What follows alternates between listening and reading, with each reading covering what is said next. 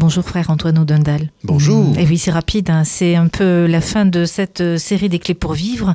Vous vous êtes risqué euh, à ce thème, je dirais que c'est un peu votre, votre, votre appel, votre vocation en, tant que dominicain euh, de, parler de liturgie ou d'enseigner aussi ce qui se vit autour de la liturgie. On a beaucoup de hein sujets différents, mais de fait, dans les lieux théologiques majeur, vous avez la Bible, l'enseignement de l'Église, ça c'est plutôt la théologie dogmatique, et vous avez la liturgie comme un vrai lieu de théologie où on peut découvrir le mystère de Dieu.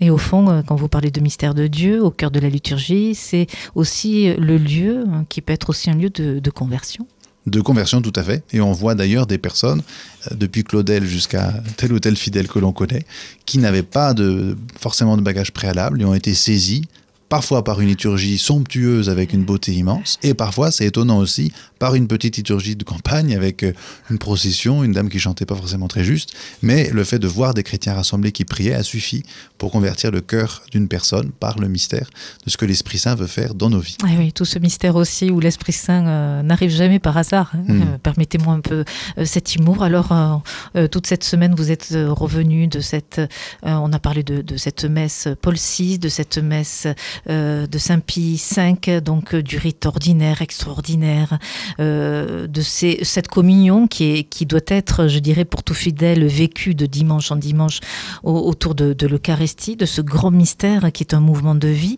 Alors comment, parmi aussi, je dirais, l'actualité brûlante du moment autour de la liturgie, ces différents rites qui peuvent parfois diviser et euh, mettre euh, réellement une fracture entre, entre fidèles et entre pasteurs. Euh, comment, comment on va s'en sortir Parce que l'Église et l'Église de France, hein, nous parlons de la France uniquement, traverse ces crises.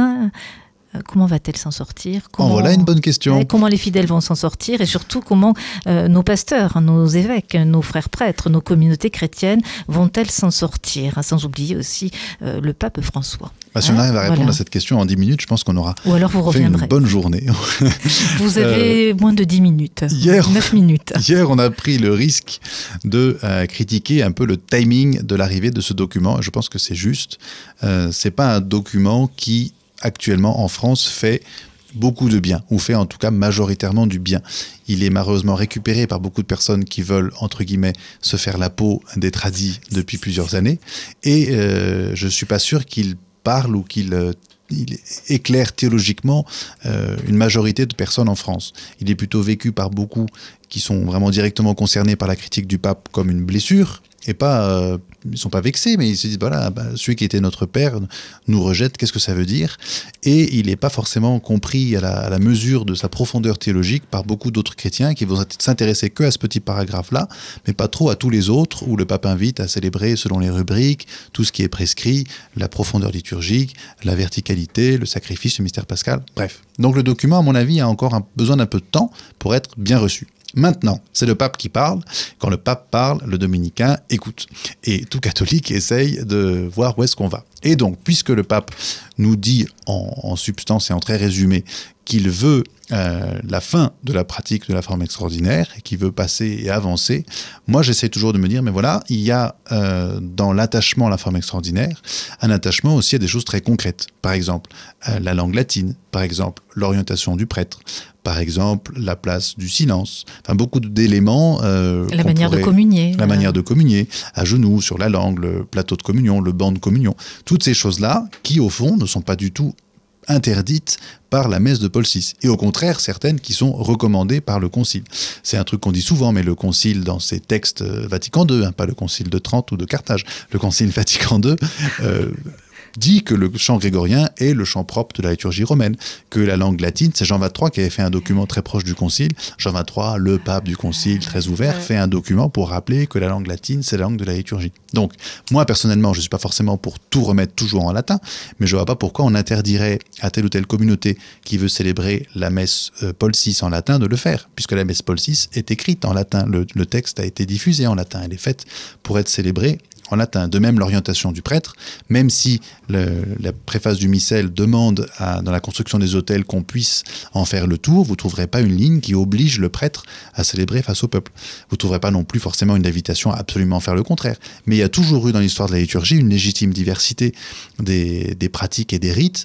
Et le, missel de Paul VI, si euh, d'après le désir du pape, pour la liturgie romaine, devient la seule expression de, de l'alex orandi du rite romain, selon, mmh. selon ce qu'il dit, très bien, il y aura une, une, diversité dans la façon de le célébrer. Et donc pourquoi pas favoriser et permettre une célébration de la messe selon le missel de Paul VI qui euh, s'inspire ou qui reprend un petit peu plus les codes et les façons de célébrer euh, qui, auxquels sont attachés pas mal de gens qui aujourd'hui vont à la messe traditionnelle.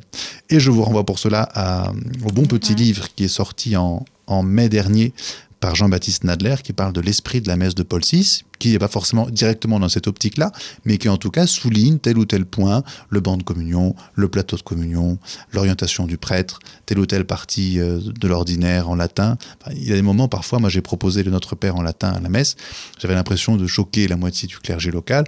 On lance les notes à l'orgue, tout le peuple de Dieu, Pater Noster, tout le monde y est allé tout droit. Et les gens étaient ravis. Le credo pareil, le Gloria 4, enfin il y a des pièces qui sont, dans, sont restées dans la mémoire commune des grands-parents, ils ressortent ça comme si, comme si connaissez par cœur. Et c'est pas vu comme euh, un retour en arrière euh, horrible. Alors évidemment, il y aura toujours des gens pas contents, mais ça en liturgie, c'est normal. Il faut s'y habituer. Il y aura toujours des gens pas contents. Et donc ma proposition, c'est un peu comme en politique aussi. Hein. Tout à fait. Ma proposition entre guillemets, c'est de euh, favoriser ces lieux où, selon le désir du pape François, bah, on va célébrer cette unique expression de l'Alex Orandi du rite romain, mais peut-être retrouver certains aspects qui, euh, auxquels sont attachés ceux qui vont aujourd'hui à la messe traditionnelle. La question de la langue, la question de l'orientation, la question, pourquoi pas même des vêtements. Manière de communier aussi. Manière de communier, beaucoup de choses euh, qui ne sont pas interdites. Et je ne dis pas qu'il faut les favoriser de façon exclusive pour transformer toutes les façons de célébrer des paroisses, mais je ne comprends pas pourquoi, pour euh, certains amoureux de telle ou telle façon de célébrer, il faudrait qu'il y ait une seule façon de célébrer la messe le missel de Paul VI donne, à mon avis, une certaine liberté dans beaucoup de rites, dans beaucoup de choses qu'on peut choisir. Et pourquoi ne pourrait-on pas choisir de célébrer la messe Paul VI en langue latine, euh, vers l'Orient, tournée vers le Seigneur, avec une façon de communier peut-être plus traditionnelle. Avec les bancs de communion. Les bancs de ah, communion, et pourquoi pas, euh, même dans les vêtements. Vous avez, moi j'étais allé une fois à la messe à, l'Oratoire de Londres, qui est chaque dimanche est absolument pleine, et beaucoup de tradis de chez nous vont là-bas et se disent qu'ils assistent à la messe de Saint-Pie V. Alors qu'en fait, ils ont devant eux la messe Paul VI très maquillée quand même. Que tous les ornements, enfin beaucoup de choses ressemblent vraiment, mais c'est le Saint-Pie V, mais c'est la messe Paul VI. Il y a deux, trois endroits en France qui font ça. Et euh, curieusement, ce n'est pas une proposition qui, pour l'instant, convainc beaucoup de gens. Parce qu'on a encore l'imaginaire, Paul VI. Alors il faut peut-être, permettez-moi de vous interrompre, convaincre peut-être euh, les évêques hein, eux-mêmes. Ce sont les évêques. C'est les évêques. Moi, je pense qu'il y a aussi. les évêques sont responsables de, leur diocèse, ah, bien donc, sûr. donc de leur communauté. Convaincre les évêques peut-être d'avoir cette. L'évêque du lieu, c'est lui qui, gouverne et c'est lui qui finalise et qui prend les décisions. Tout à fait. Si c'est lui qui oriente. Si l'évêque du diocèse, par, euh, pression du Saint-Père, entre guillemets, se voit obligé de supprimer complètement la messe traditionnelle. L'évêque va obéir. L'évêque va obéir, mais moi je penserais que ce serait vraiment de son devoir de proposer une façon de. Alors ça n'arrivera pas, hein, je ne pense pas que le pape intervienne en force à ce point-là, quand même, j'espère. mais si ça arrive, l'évêque aurait, à mon avis, le devoir de proposer une façon de célébrer. Le devoir, vous parlez du devoir. Ah, moi j'y vais, moi je dis ah devoir. vous êtes cash. oui, le devoir. Une, une façon de célébrer. Dans le devoir, une certaine obéissance à l'Esprit Saint Oh, une certaine, une certaine sollicitude vis-à-vis des fidèles. Si vous avez des fidèles qui vraiment se retrouvent pas du tout dans la messe telle qu'elle est célébrée dans la majorité des paroisses aujourd'hui, eh ben, regardons euh, ce qu'ils désirent. S'ils veulent absolument s'enfermer dans quelque chose qui est un grimoire magique, très bien, on va pas le faire. C'est pas le cas. Ce qu'ils veulent, les fidèles, c'est euh, une certaine verticalité de la liturgie, un certain sens du sacré, une certaine respect pour les rites tels qu'ils sont prévus, et donc de proposer une célébration de la messe Paul VI, au moins une, un endroit dans chaque diocèse, qui leur permette d'être à la messe Paul VI, mais peut-être avec un code ou une façon d'y participer qui ressemble plus à ce dont ils ont l'habitude depuis qu'ils sont petits. Eh bien, bravo, euh, frère Antoine Audendal. On a fait un grand tour avec vous euh, tout au long de la semaine.